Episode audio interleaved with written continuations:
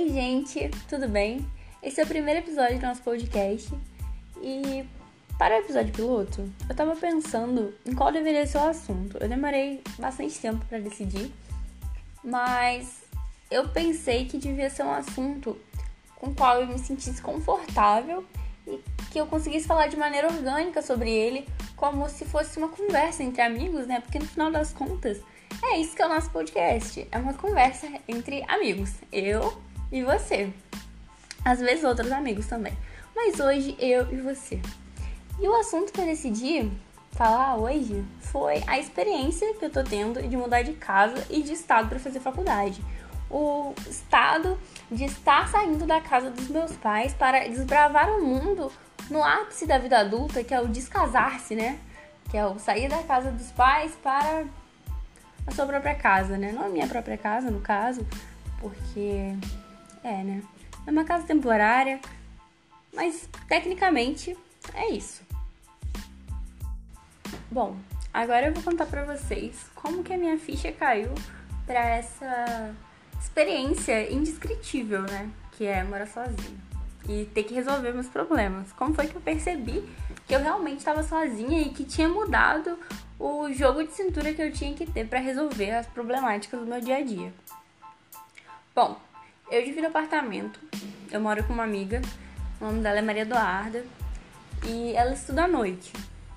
Então, esse dia, né, o dia do acontecido, já era de noite e ela tinha acabado de chegar da faculdade. Ela foi tomar um banho. Nisso que ela foi tomar um banho, ela foi mudar a temperatura do chuveiro.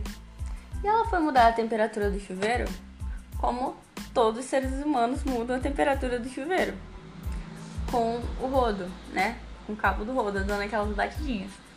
E nisso que ela deu as batidinhas, o nosso chuveiro despencou.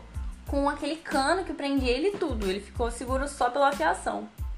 E assim, foi bizarro, né? Porque era tipo umas 10 da noite e ela tava batendo na porta do meu quarto. Mais de 10, provavelmente. Quase 11. Ela tava batendo aqui na porta, meio desesperada, precisando de ajuda para resolver um BO. E aí, quando eu fui ver, era o chuveiro. Bom, inicialmente eu fiquei apavorada, né? Porque nunca tinha acontecido isso.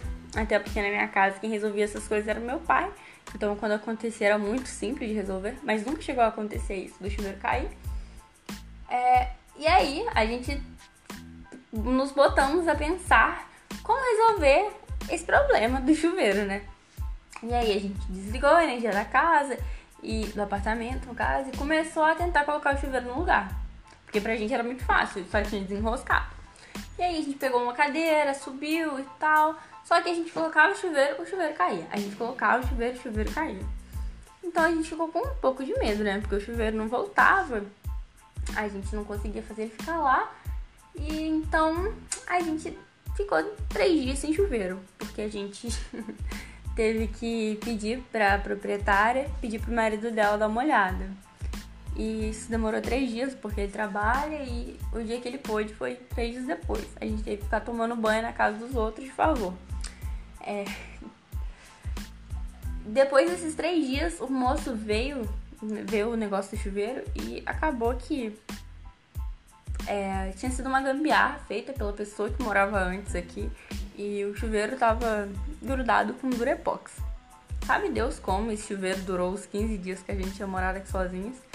E esse evento me fez ver que eu era a resolvedora de problemas da minha vida agora. Que não tinha como eu chamar meu pai se a lâmpada do meu quarto queimasse ou se meu chuveiro caísse. Que eu ia ter que dar um jeito.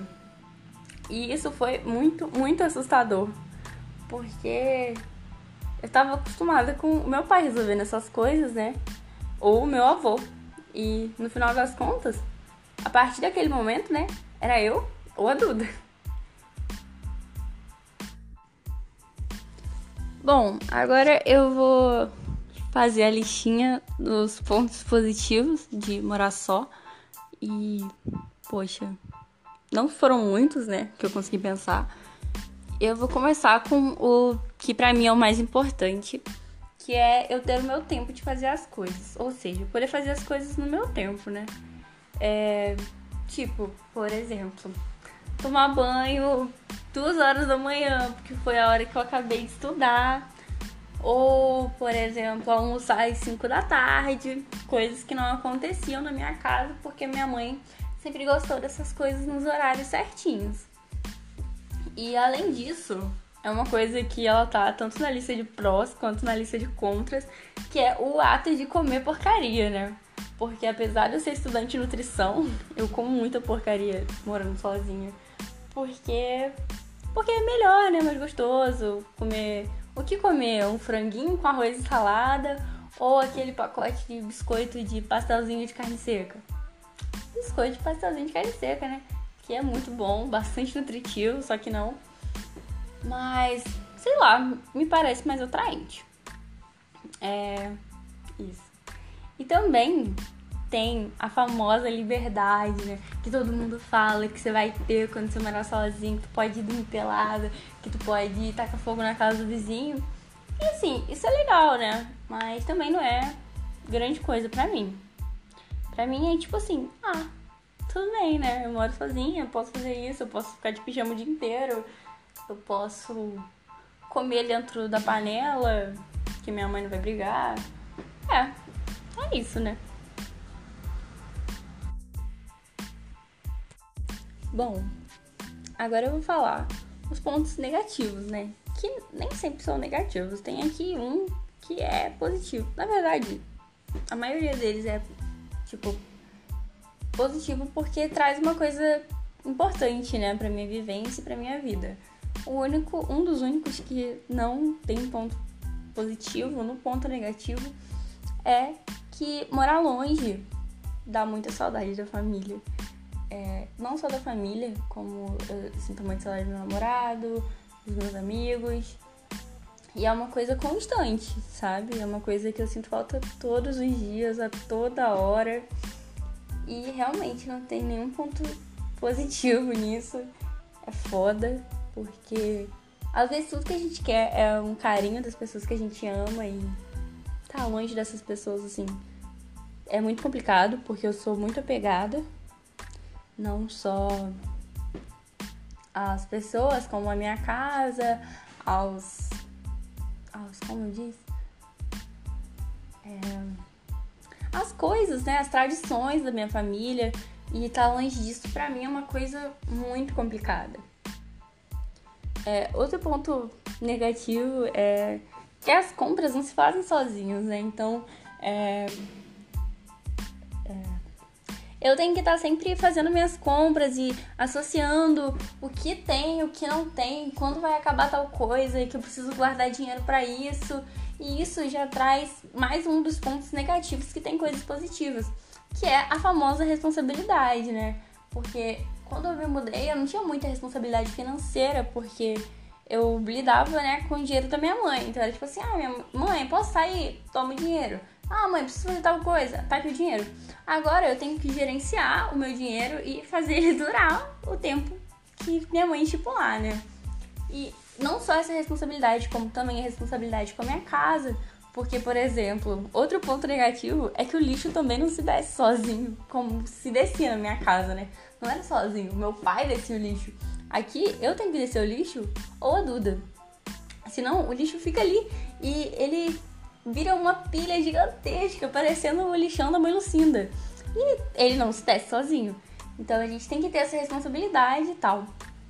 É, um ponto que tá no positivo e tá no negativo é o comer porcaria, porque tá sozinha, longe da família, cheia de responsabilidade. Porque além das responsabilidades para com a casa e para com a minha vida aqui, eu tenho as responsabilidades para com a faculdade também, né? As coisas que eu tenho que passar, né? E afins. Então, pra mim é meio que um conforto, né? Comer porcaria. Tanto que eu gosto muito de cozinhar. E desde que eu mudei pra cá, eu fiz todas as receitas que eu consegui pensar que levavam leite condensado. E também comi todos os tipos de biscoito que eu achei legais no mercado.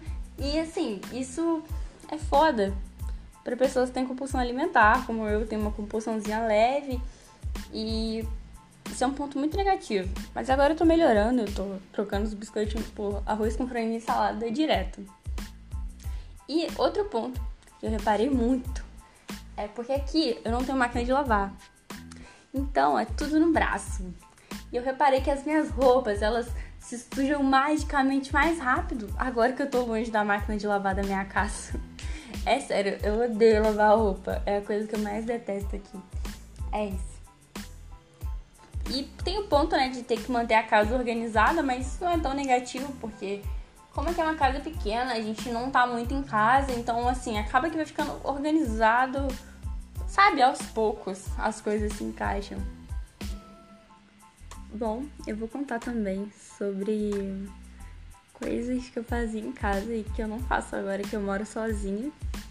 Uma dessas coisas é assistir um tipo de vídeo que eu gostava muito de assistir, que são esses vídeos que contam histórias sobre casos misteriosos, casos sem soluções, ou casos muito bárbaros que já aconteceram, né? Do tipo do Freak TV, do canal da Jaqueline Guerreiro e tal. Eu não assisto isso porque eu peguei um pavor de assistir essas coisas depois que eu saí de casa, porque eu tenho muito medo.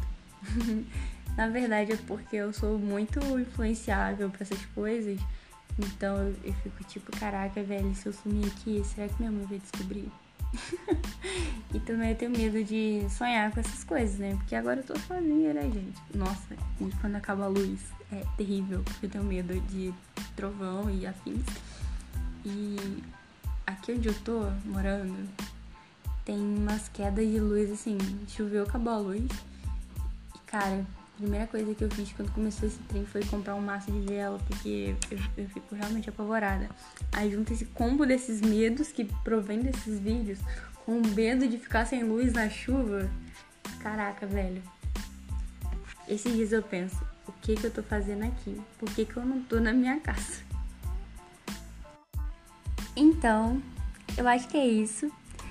Esse episódio ficou curtinho, mas é porque como é o piloto, eu tô testando ainda, né, as coisas, aprendendo um pouco sobre como fazer o roteiro direitinho, como fazer esse podcast ser agradável.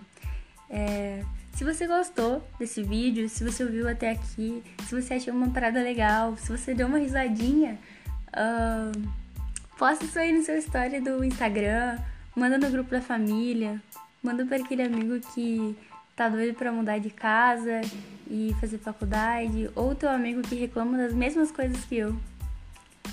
É isso. Beijos e até a próxima.